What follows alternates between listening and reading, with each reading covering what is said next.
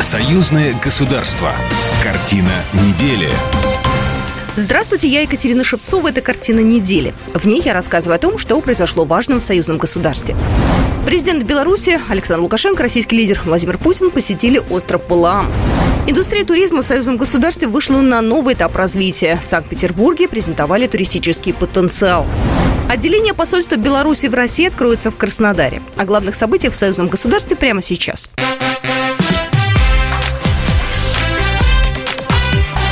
Главное за неделю. Президент Беларуси Александр Лукашенко и российский лидер Владимир Путин на этой неделе посетили остров Валаам. Это не первая поездка Владимира Путина и Александра Лукашенко на архипелаг.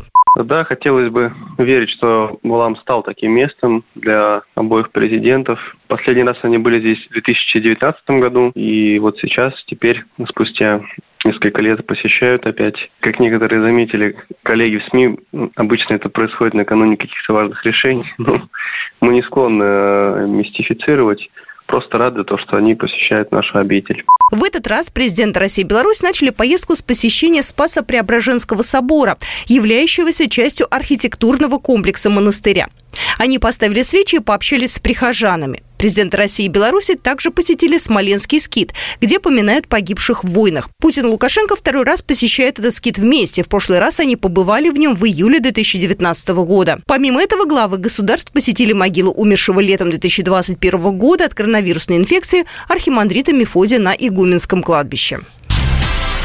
В союзном государстве индустрия туризма вступила в новый этап своего развития. Растет востребованность белорусских и российских курортов, интерес граждан к отдыху и культурно-познавательным турам по Беларуси в России. Говорится в приветственном слове госсекретаря, который зачитал заместитель руководителя представительства Постоянного комитета союзного государства в Минске Владимир Живняк. Презентация туристического потенциала Санкт-Петербурга прошла в Беларуси с 24 по 27 июля. Презентация туристического потенциала Санкт-Петербурга прошла в Беларуси с 24 по 27 июля. Ранее представители туристических компаний и агентств побывали в Гомеле. Затем они презентовали свои услуги в Минске. Завершилось род-шоу в Гродно.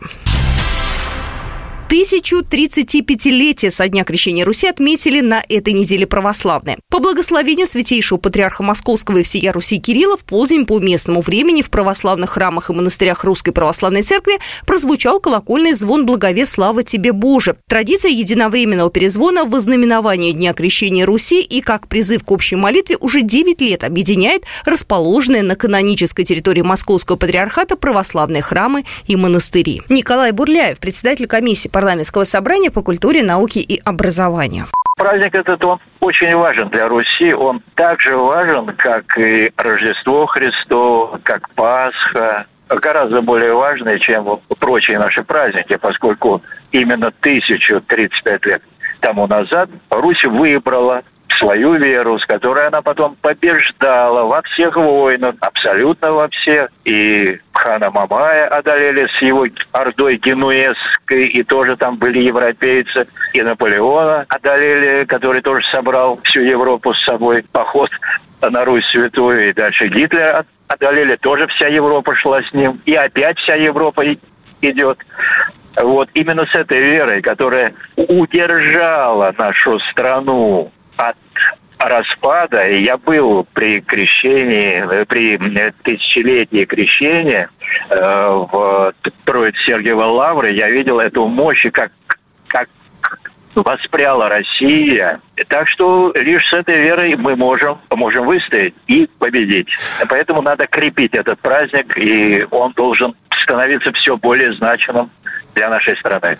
В Беларуси по благословению высокопреосвященнейшего Вениамина, митрополита Минского и Заславского, патриаршего экзарха всея Беларуси в храмах и монастырях прошли торжественные богослужения с совершением по окончании божественной литургии молебна. Две белорусские, Марина Василевская и Анастасия Ленкова, которые были выбраны для полета в космос, прибыли в звездный городок для подготовки, сообщила госкорпорация «Роскосмос». Они начнут подготовку к полету, который продлится 8 месяцев. Белорусские будут изучать системы корабля «Союз МС» российского сегмента МКС и учиться реагировать на нештатные ситуации. Также сообщается, что командир экипажа Олег Новицкий и Марина Василевская проведут на МКС 12 суток и вернутся на Землю на «Союзе МС-24» вместе с астронавтом НАСА Лорел О'Хара. Трейси Дай Тайсон продолжит полет. Итоги конкурса молодых международников СНГ имени Громыка подвели на этой неделе в Москве. В финал конкурса вышли 55 молодых ученых-международников, госслужащих, аналитиков, отобранное жюри из 506 участников конкурса. В финале приняли участие представители 10 стран СНГ. Больше всего претендентов на победу было из России и Беларуси. Алексей Громыко, директор Института Европы Российской Академии Наук, председатель Ассоциации внешнеполитических исследований имени Громыко, член-корреспондент Российской Академии Наук, отметил высокий уровень финалистов конкурса. У меня есть такое представление, что из года в год те, кто действительно на высоком компетентном э, уровне для своего возраста э, участвуют в конкурсе, их становится больше.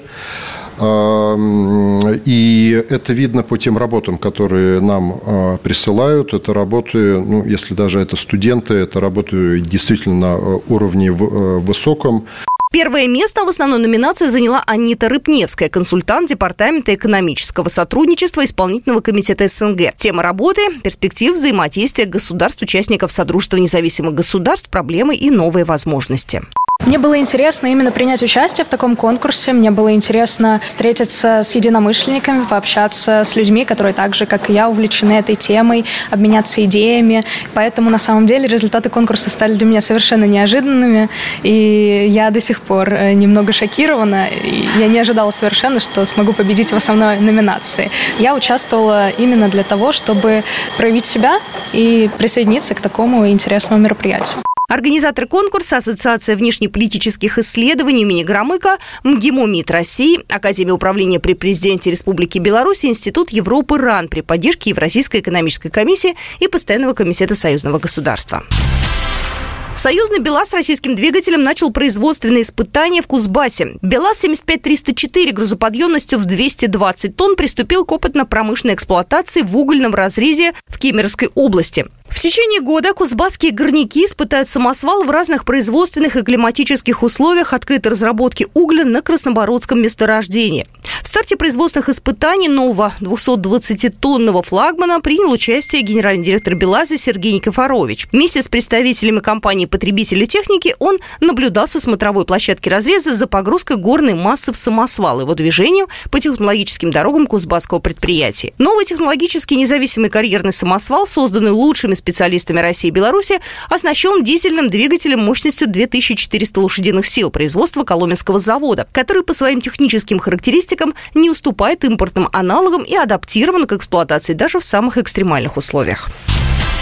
Музыкальный фестиваль «Большая барт-рыбалка» стартовал на берегу Чигиринского водохранилища в Быховском районе. В этом году в фестивале приняли участие 50 бартов из Беларуси, России и Латвии. Организаторы приняли решение расширить палаточный городок. Зона парковки для автомобилей тоже стала больше до 500 автомобилей. Творческая составляющая фестиваля стала не менее яркой и насыщенной. Российская делегация Сибири, станция «Сибирь» порадует гостей своим творчеством. Помимо этого, одним из сюрпризов фестиваля станет презентация театра живых кукол Светланы Пантелеевой из Томска. Также представит свое творчество гостям фестиваля российские исполнители Сергей Матвиенко и Роман Филиппов. Участником большой барт-рыбалки станет исполнитель из Латвии, участник шоу «Голос» Александр Казаков. Хедлайнером праздника станет исполнительница из России Ирина Сурина. Помимо прочего, пройдут уже традиционные соревнования по рыбной ловле и пляжному волейболу, конкурс красоты «Королева барт-рыбалки». Начальник управления Могилевского облисполкома Александр Жигун подчеркнул, что праздник семейный. Именно поэтому на берегу Чигиринского водохранилища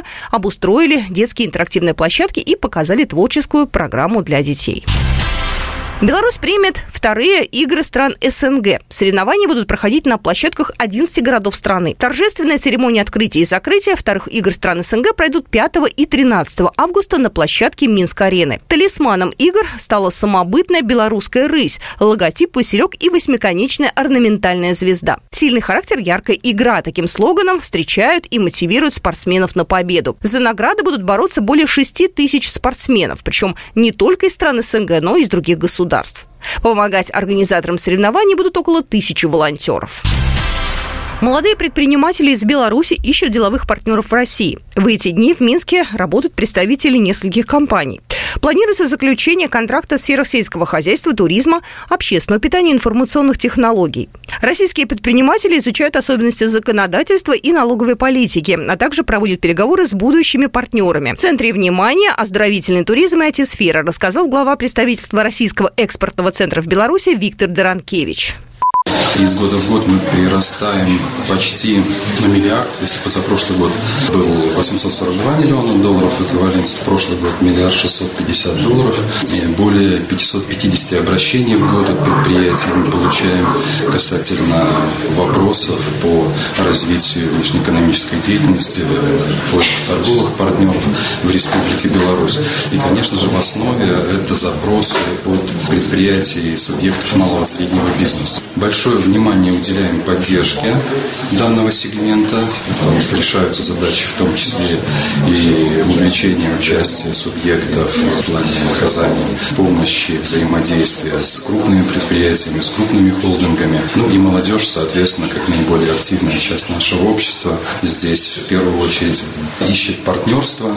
Белорусские компании выходят к нам с соответствующим запросом на поиск партнеров Российской Федерации. Мы видим существенное увеличение взаимного интереса к развитию сотрудничества. Ну и весь инструментарий РЭЦ предоставляет эти возможности. Это возможности по нефинансовой поддержке, по страхованию рисков экспортных контрактах от имени ЭКСАР, соответственно, по финансированию взаимных проектов, торговых проектов, производственных проектов от имени Российского экспортного банка. Вот такие события происходили в жизни союзного государства на этой неделе. С вами была Екатерина Шевцова. Программа произведена по заказу телерадиовещательной организации Союзного государства. Картина недели.